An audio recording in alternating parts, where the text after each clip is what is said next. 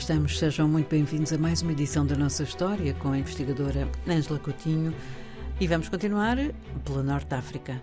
Sim, continuando a explorar a história de Marrocos, vamos falar hoje de uma data muito importante para os marroquinos e que acabou por ser também marcante e decisiva, eu diria, na história de Portugal, que é o dia 4 de agosto de 1578.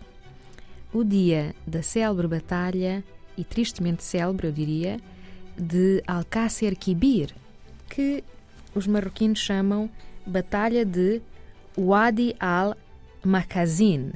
O nome mais célebre é a Batalha dos Três Reis. Uhum. E nós Que morreram. sabemos, pois, que foram os reis que morreram, entre os quais eh, Dom Sebastião, não é, de Portugal. Mas eh, tudo isto começou, na verdade, eh, por uma quesília, uma luta pelo poder entre dois monarcas marroquinos.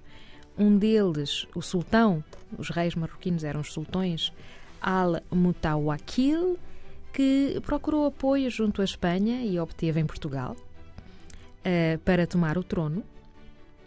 Eh, Na medida em que, efetivamente, Dom Sebastião era conhecido como um, um indivíduo muito religioso e que tinha este projeto de lançar uma cruzada, eh, indo inclusive até Jerusalém e começando eh, pelo norte da África.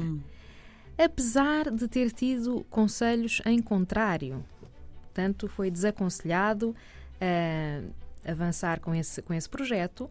Uh, Mas Dom Sebastião, tendo esta ideia em mente, decidiu apoiar este uh, monarca uh, marroquino, que se opunha a outro, Mulay Abd al-Malik, que por sua vez tinha o apoio dos turcos.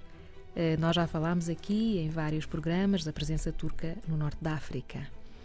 Este sultão tinha estado no exílio na Turquia durante muito tempo e, por conseguinte, dá-se nesse dia essa batalha com o rei de Portugal com o seu quartel- quartel-general em Tanger. Teve na, na- naquele dia, naquela altura, eh, enfim, eh, os preparativos duraram algum tempo, pôs-se a hipótese de avançar por mar, por terra, etc. Mas ele conseguiu constituir um exército que foi um dos maiores exércitos daquela época. E Alcácer Quibir era o local onde estava o Estado-Maior de Abd al-Malik, que foi quem acabou por vencer essa guerra, embora tenha falecido em combate. Bom, eh, nós sabemos, os historiadores sabem, que o exército cristão estava disposto em quadrado, havia tropas, para além de portugueses, de soldados portugueses, havia soldados alemães, espanhóis e italianos, eh, e eu diria até mercenários. Hum?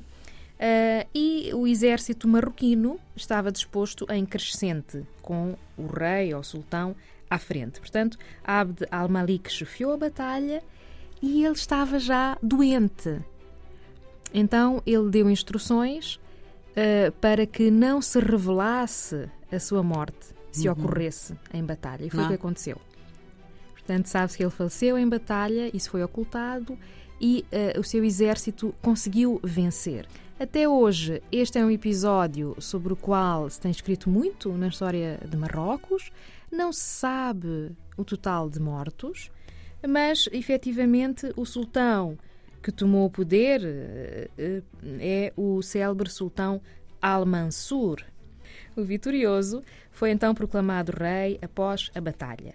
Bom, Dom Sebastião pôde provar a sua coragem, que ele permaneceu eh, em terreno campo de guerra e morreu em batalha, mas muitos soldados cristãos tentaram fugir e fizeram-se muitos prisioneiros. Então, um facto curioso é que Al-Mansur ganhou uma alcunha na altura.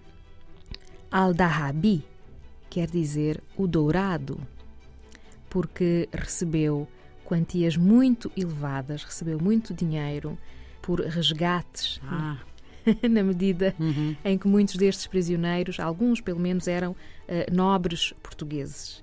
E negociou-se até o corpo de Dom Sebastião.